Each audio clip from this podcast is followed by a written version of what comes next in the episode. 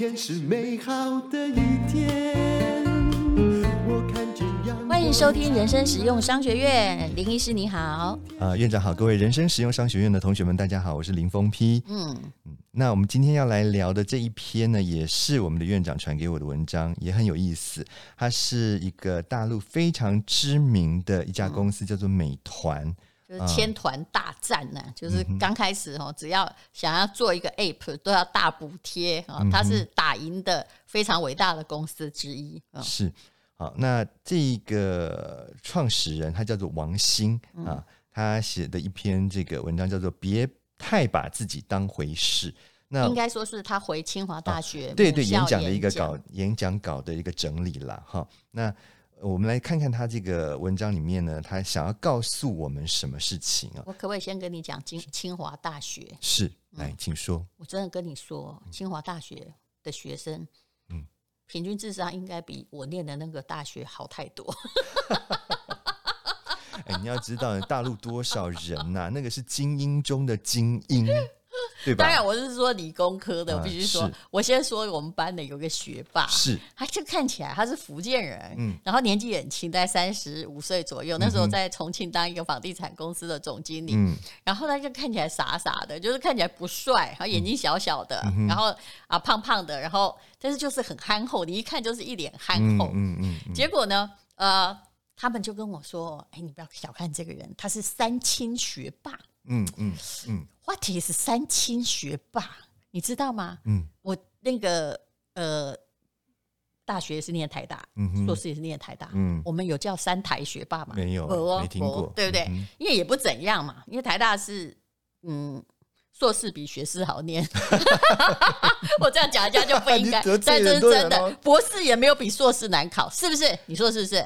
我我不好说，不好说，对不对？好，因为好那，但是三千学霸很厉害，表示他是学士、硕士、博士，在学校的一路栽培上去。是是。而且他念书的时候年纪已经大了，因为他是福建人，嗯也就是说他本来是在一个农村，他是在一个相当农村，家里也没有背景，他纯粹是因为智商，然后被学校选上的。对，是。然后可是呢，他真的好聪明。有一次我跟他同一组，是。那个要画那个统计学的点线图，哒哒哒哒哒哒，而且我们只有二十分钟，嗯哼，你知道吗？我其实我统计学真的不是很好，嗯、我是进的 EMBA 才学的，嗯、我还在观察这些点，嗯，到底在干嘛？嗯、你知道，但不好讲，嗯、就这边一边带微笑，这边看他工作哈。然后那个，因为我负责写旁边的那个。就是中文字，就是解释现象。那我也要他，他看出这点的趋势，我才能写结论啊。我我只是代笔者，等于说是的是书记官这样而已。结果他就在那边看图，看了一秒钟，他就用拿了一支尺，就在那边把那个点哦，就画成那个趋势图。嗯嗯嗯，一个回归线出来。结果我们拿到最高分，你知道为什么？而且老师还说，这个点，这个这个回这个线呢，画的是分毫不差。哪一组？你们那组是用电脑画的吗？说：“哎呦，我的妈呀！呃、你看神仙呐、啊，呃、你知道吗？那但是他是做建筑的，但他很认真。比如说他去做一个工地哈，他就是他说他有一天就跟我说：‘戴永杰，我跟你讲，嗯、我都是他自己是念建筑的，所以他是建筑博士，嗯、土木的。’他说每次要打那个地桩或者是量什么。嗯”我都自己到地下至少下三公尺去，我都自己自己去亲力亲为。哇！因为这种人就是你知道，他又聪明又努力。不过当然也发生了一件事情。什么什么样的事情？我们班哈在那个刚进一年级的时候，有团购了重庆的房子。嗯哼。我必须说，始作俑者连房子都团购。我跟你讲，始作俑者是我，因为那时候无聊嘛，然后手上有一笔人民币，就是可能是大陆出书得到的钱来。几十万而已，大概六七十万，六十几万。然后就那天就是我们班上，因为大家还陌生，就在吃饭嘛。那他问我干嘛的，我说哦，这个我喜欢这个，我对房地产的天购有研究。然后我的那个同学就说，哦，那就是刚刚那个三清博士。是，哎，我就问他，哎，嗯，他最近在做重庆的一个案子，嗯哼，他说都没人买。我说，嗯，怎么可能啊？然后我就问他，重庆多少人？一千多万人，我说：“哎呦，这不是跟上海一样吗？嗯、而且上海那时候，哦，我那时候有钱是因为我把上海房子卖掉。嗯，那天就是涨好快，就是我进入学前三天，嗯，它涨到舍不得不卖它。我必须说，我大概是三百块人民币买的，嗯，但是就本来都不涨哦，但我进去那几天涨到了六百多万。发生什么奇怪的事情？为什么突然之间大家抢房子？房子就这样，你一定要记得，是要急涨缓跌，嗯哼，啊，或者是它不会盘跌，嗯，它只是没涨。也如果它是经济成长中的国家，但是会有一段时间涨得飞速。然后飞速之后会稍微退回来一点点，嗯，那刚好我就遇到这个时代，所以我手上是有卖掉房子的钱，嗯，他说那个一平米啊才六千多块，嗯，然后那个我们那位博士就说，我这么辛苦哦，结果我的房价不到上海的，我们盖的还很好，嗯，啊，也是很大的公司，他是在香港的，就是港属的一个公司当总经理，可是还不到上海的十分之一，嗯，哎。其实每个人都有盲点，嗯，他是一个理工人，他想不出这一点，嗯，那我就说，那这样吧，没关系，我支持你，我买一间，嗯哼，其实我后来买了两间，嗯，而且我根本没去，当时没有限购，就是在限购之前，后来我买了一个月就限购，是这位总经理自己很努力帮我东跑西跑让我买成的，真的，呃，就是就是很很实在的人，后来我把它卖掉了，嗯，就是其实如果是有记者问我，我绝对不承认。你猜我卖多少钱？总共就是我毕业啊、呃，我去念中欧的第一个月买的，然后我毕业那一年我就开心的把它卖了。嗯，那个一定是又是什么几倍的数字，对不对？我觉得你只要问这种问题，我都觉得很可怕。嗯，几倍啊？我，我卖了两百五十万人民币。天哪！就我那间房子，我跟你讲，我去过了一次而已，嗯、就是卖掉的那一次。嗯。哎，那是几倍？四四五倍哦，三倍多，三倍多，比上海涨得多。哦、那当然原因很多啦，嗯、而是只是问题是说，如果你判断趋势，你就会发现一件事，它只是还没涨。我就说你们的，我那时候讲了一句话，我说你们的房子，尤其是一线都市，只是还没有涨涨啊、不叫不会涨。嗯、那那我那你应该问我们那一桌吃饭的有几个人？几个人？九个人，有八个都是因为新同学，输人不输。觉得说台湾人就随便花个六十几万，他们都买了，所以这些同学到现在都跟我很好，你知道吗？我们有一个叫做重庆发财团。好，结束，这是清华大学的故事。OK OK。好，现在是广告啊，我们中间插播一个广告，因为我开始凹这个张轩琪先生啊，来我们的资讯的连接栏哈，来让他的坚果哈，来让大家尝尝看，因为很多人没有吃过坚果乐园，它是属于来你的核心竞争力说出来，特殊轻烘焙非油炸产品，没有人工色素，没有人工香料，还有什么严选坚果哈，就是用有机坚果保持它的清脆口感。呃呃，我们的不是有机的坚果，但是它是没有添加的。其实最重要的核心竞争力就是市售的百分之九十都告诉你它是低温烘焙的，是，但是实际上不是。嗯，如何辨别呢？怎么样辨别？你的身体会告诉你啊，吃完会不会口干舌燥？哦，就是吃了不会口干舌燥的，哦、才是低温烘焙的。其实这个我是可以体会的，因为咖啡也是一种坚果。我们自己公司有做咖啡嘛，只有我确定我的是低温烘焙，跟你的良心是一样的。因为高温你才可以放得更久，以坚果而言，你你已经把它烤坏了嘛，你知道？可是呢？只有低温，你才能够吃到坚果的某一种原味跟层次感。对，自然的甘甜是。对，好，那它一组哈，非常大包，这到底几公克啊？嗯，诶、欸，原味综合坚果哈，一包净重是四百公克。嗯，这样四百啊？对，四百公克，两个四百公克才卖八百多块，哦，是吗？哎、欸，这个你不要讲错哦。这里有一包是 原味综合坚果，是净重四百公克，然后一个。那个是原味五坚果，它净重是三百八十克。好，我知道对你还多很诚实，直接告诉你是七是七百八十公克，还送一包三色果干，这几公克？净重两百五十公克。你看这样才八百多块，好，那我们就试试看。那这就是一个人很恳切的成长的历程，祝他每年往十五趴发展。其实有时候你不要祝人家说什么生意。这个兴隆啊，大发利市啊，其实有时候那个对于一个小本经营的人，突然的爆量也很不利。对对对，对，你应该很明白。对对对对，对。好，那么非常谢谢张轩琪哦，请大家看一下连结。好，谢谢丹如姐，谢谢各位听众。好，来，现在讲清大的王姓。那这一位这个杰出的校友呢？啊，他因为他创造了一个非常市值非常高的一万一点八万亿啊，这个万亿你知道是什么意思吧？它是龙头啦，行业龙头。我不知道什么万亿就是兆了。对，嗯，一点八兆太多，我我脑袋里已经装不下。的这个公司呢，呃，他回到这个他的母校，跟他的这些学弟妹们啊，发表了一篇的演讲。那他给这些年轻人啊，给给了三个。建议第一个建议就是别太不把自己当回事。好，什么叫做别太不把自己当回事呢？就是说你不要太妄自菲薄，你不要认为你自己的能力不如别人。那其实很多我我觉得学生就是这样子啦。很多人在刚出校门的时候呢，常常都会觉得自己，呃。应该也是平平庸庸的，所以呢，我找个工作糊口就算了。对对对，不会想说自己有可能会有创造出什么样惊人的这个成就。那其实我觉得现在你看，我们看到很多例子，我我我觉得这也不能说是呃通案啦，就是说呃很多确实是英雄出少年。你看很多人，他们真的就是年纪轻轻的，我想其实英雄真的只能出少年，嗯，因为你老。你老的时候，除非你顿悟，嗯，嗯，否则你年轻的时候啥都没搞成，你觉得我们可以信任他当个 CEO 吗？是，没错。而且我想，以淡如就是这这些年你遇到过的一些人，你可能也可以看得出来，就是很多哎，可能年纪轻轻的，可是他有把事业做得很大。比如说我们之前讲到那一位，有没有？他是美的集团，对对对对，分出去好多这样的同事，他们绝对都比我年轻啊。嗯哼嗯哼，所以呢，但是哈，大器可能晚成，但事实上，人家年轻的时候就已经被肯定了。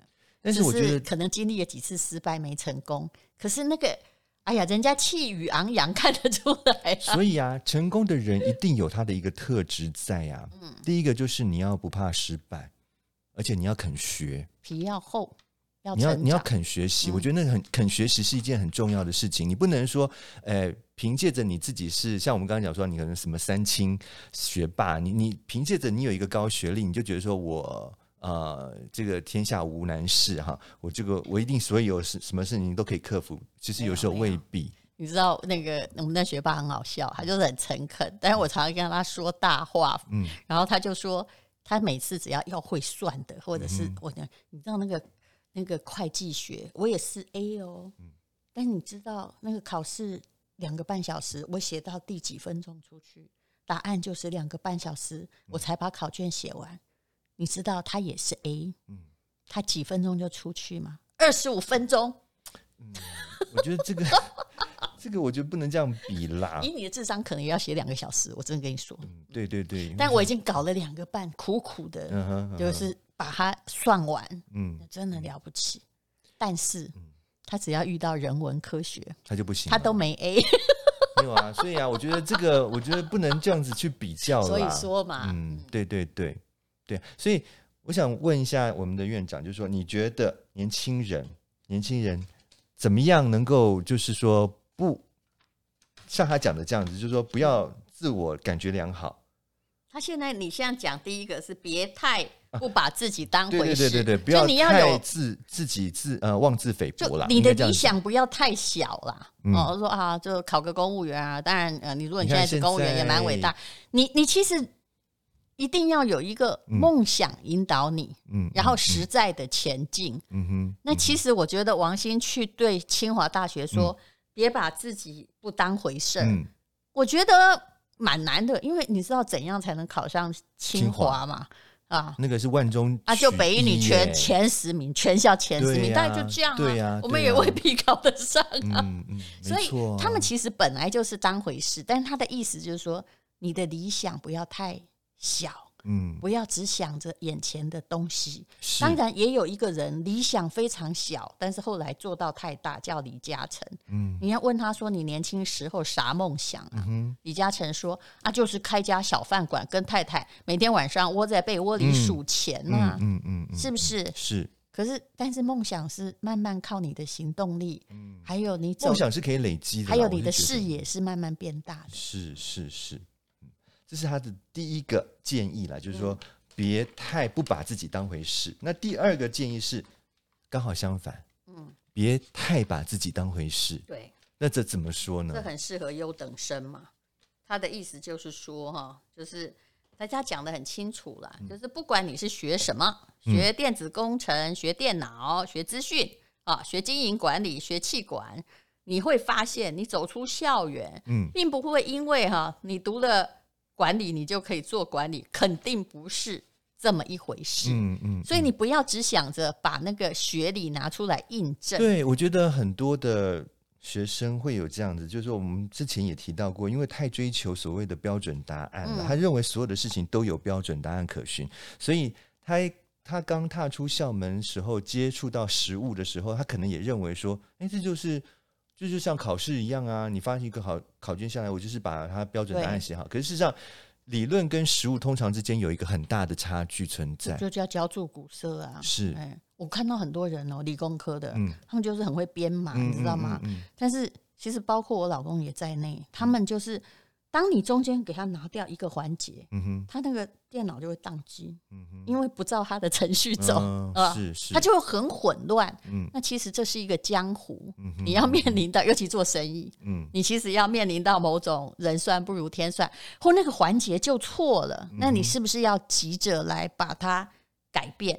那其实他是教这些清华学生，也就是呃，就说你不要一直觉得说我是名牌毕业生。好，我是优秀毕业生，我以前成绩都很好，所以我理当得到更好的待遇。其实不是的，是嗯嗯、就跟新冠病毒一样，他管你是谁啊，人生的挫折也一样，他都会找上你。嗯嗯嗯，有的人太被所谓的光环这个东西呃限制住了，所以呢，他可能就放不下他的身段。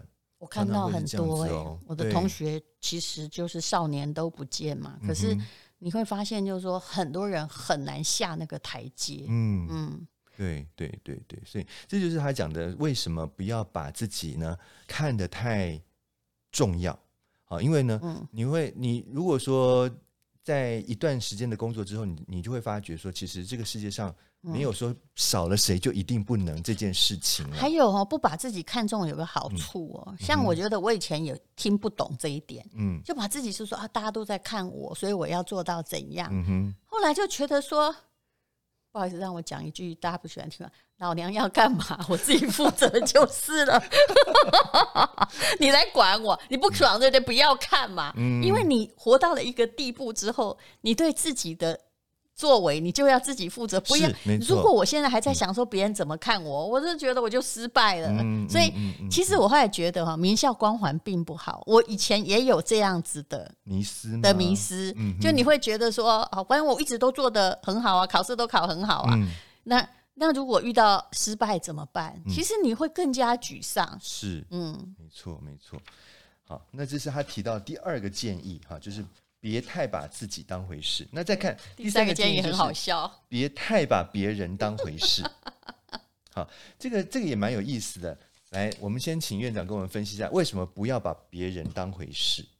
你觉得？其实也就是说，哈，他的意思是说，你可以打破规则啦，不要把原来的规则当一回事，嗯、因为。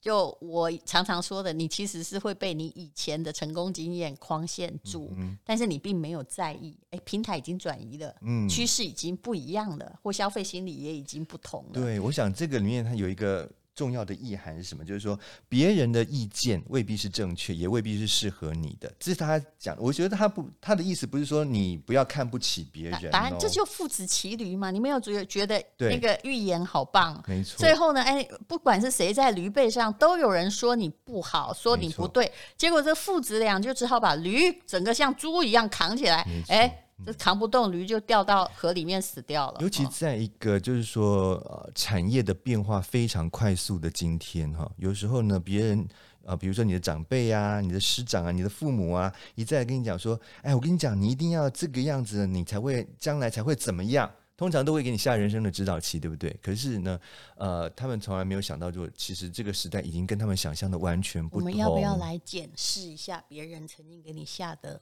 指导棋？好，来，对不对？嗯，哎，不然你可能从小到现在做的都同一个同一招棋。嗯、你从小你爸妈叫你当医生？没有哎、欸，其实没有。哦、真的好，那你是自己要的。嗯哼，我一向是在违背指导棋的原则下，这个做人的。是。所以其实我妈她是希望我当小学老师啊，嗯、我爸爸希望我当中学老师啊。嗯、那所以那时候我在帮我妈付那个医药费，嗯、那一年八百万呢、啊。然后的时候，我那时候真的悠悠悠说一句，因为他已经忘了他以前给我多大压力，其实压力已经大到我根本不敢回家，嗯、因为我不想。啊、嗯，那我就跟他说：“你想想看哈，那个如果我是小学老师，我现在是小学老师退休第三年，因为当时我们。”如果考上还是念女师，嗯、也就是说我高中就可以去念师专啊。对对对。然后我妈就悠悠的说了一句话，她说：“呃，我我们以前也不知道是这样。”嗯，哎，冷回答就结束了，就这样啊。对啊，所以就是说，当一个时代的巨轮一直不断的在改变，而且它的变化速度是你超乎你的想象的时候，你真的不要太。去限制别人前途，而且其实我觉得小学老师很伟大。问题是他不适合我。当长辈的人真的不要再一直不断的用自己的想法去框那个后辈、那个晚辈。对，好，因为你你真的不知道说你在你讲话的这个时间点有多少企业已经从这个地表消失了。是，然后呢？那个受教的这一位，你真的也不用太为了长辈给你的一个什么谏言，嗯、一直斤斤计较，一直被绑在那个地方。其实你你要了解你的长处，是。所以他这里说不要把别人当回事，这还包括你的尊长哎。是啊，是啊，因为他们看不见未来。是是，他就讲说，其实我们以前的这个学习态度，常常就是说，呃，后辈跟前辈学习嘛，对不对？对。呃，后进的人员跟前前面的这个，就是说资深的人员学习。可是他这里面讲到一个，就是说。你现在应该要改变的态度，你可能是要向下学习哦，你可能要向新人学习哦，嗯、因为可能新人的他的他的思维观念可能还比你的更前进、嗯。但是只有向下学习当然是不够的啦。嗯、我是觉得你必须哈，就是去训练，就是我一直讲成长性的思维嘛。嗯、你你。有没有比昨天进步？嗯，哦，其实这才是很重要的啊。是，像有人会来跟我讲说：“哎呀，你现在是要什么博士学历，要去学校教书？”我说：“我嘞，我毕业不六十几岁，我还去大学当教授，神经病！我不是。那你为什么要去念呢？我说：我希望我有系统化的学习。嗯，那我想要成长，而且这是我的愿望。至于什么叫做成长性思维呢？也就是说，我问你，成长性思维哈？”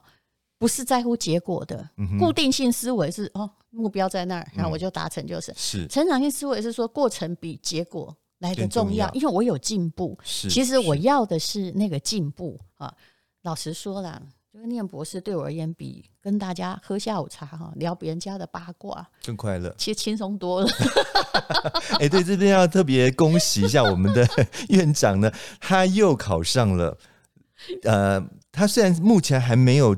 还没有正式从那个历史学博士毕业吧，对吧？我我学分修完了，而且我告诉你，其实我不敢发那个微博或微信，是因为我不想让我的那个历史学老师发现我要去念另外一个。虽然我学分修完，因为他我怕他 fire 掉我。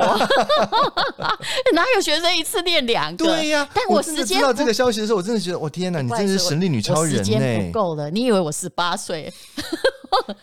我快八十岁了，我告诉你，那是你有这样的自觉跟觉醒啊，要不然的话，你觉得你看，不不，我告诉你，我毕不毕业真的不重要，我这是成长性思维，是我要从中得到你想要的东西。而且你看那个陶爸最好笑，他跟我说：“哎，瑞士好地方。”我说：“你真的已经清楚了，因为我们那个课啊，他是两个月要去一趟瑞士，你当我在那儿退休行不行？”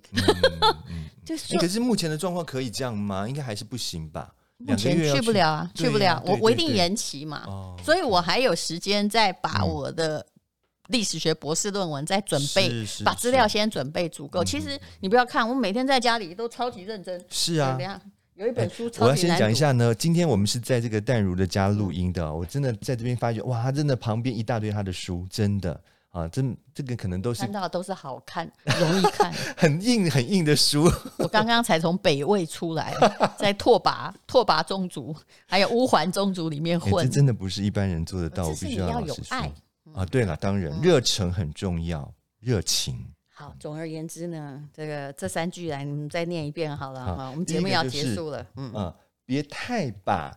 呃，自己当回呃，别不把自己当回事，是，然后别太把自己当回事，嗯，然后也别太把别人当回事，是的，那他各有他的意志，不能从表面来解释。但是王兴的确是个成功者，你知道他在大陆被信任到什么地步嘛？他有一阵子还自己跑去美国念博士还是干嘛，然后没有回来，然后全部集团都这都在等他回来，因为觉得跟他等诸葛亮一样，跟他邓来我们就有救了。对对对。那果然呢，他其实做美团，当时跟大众点评在打仗，这个 case 我不一讲哦，大概是三个小时。但是最重要的是，你你知道，如果你今天哈要跟这个这个。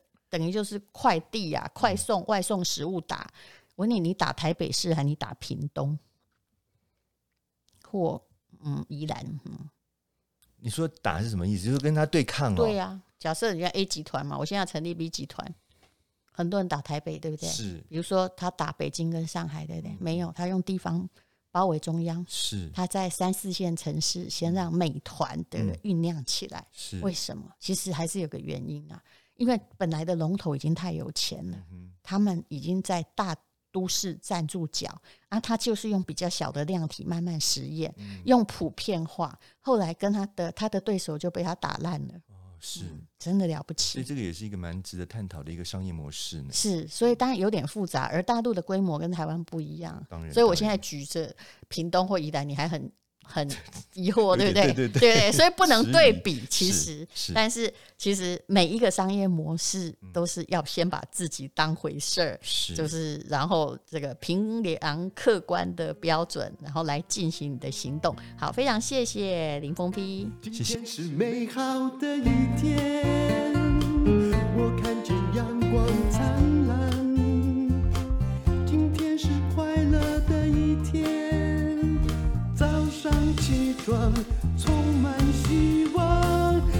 天是勇敢的一天，没有什么能够将。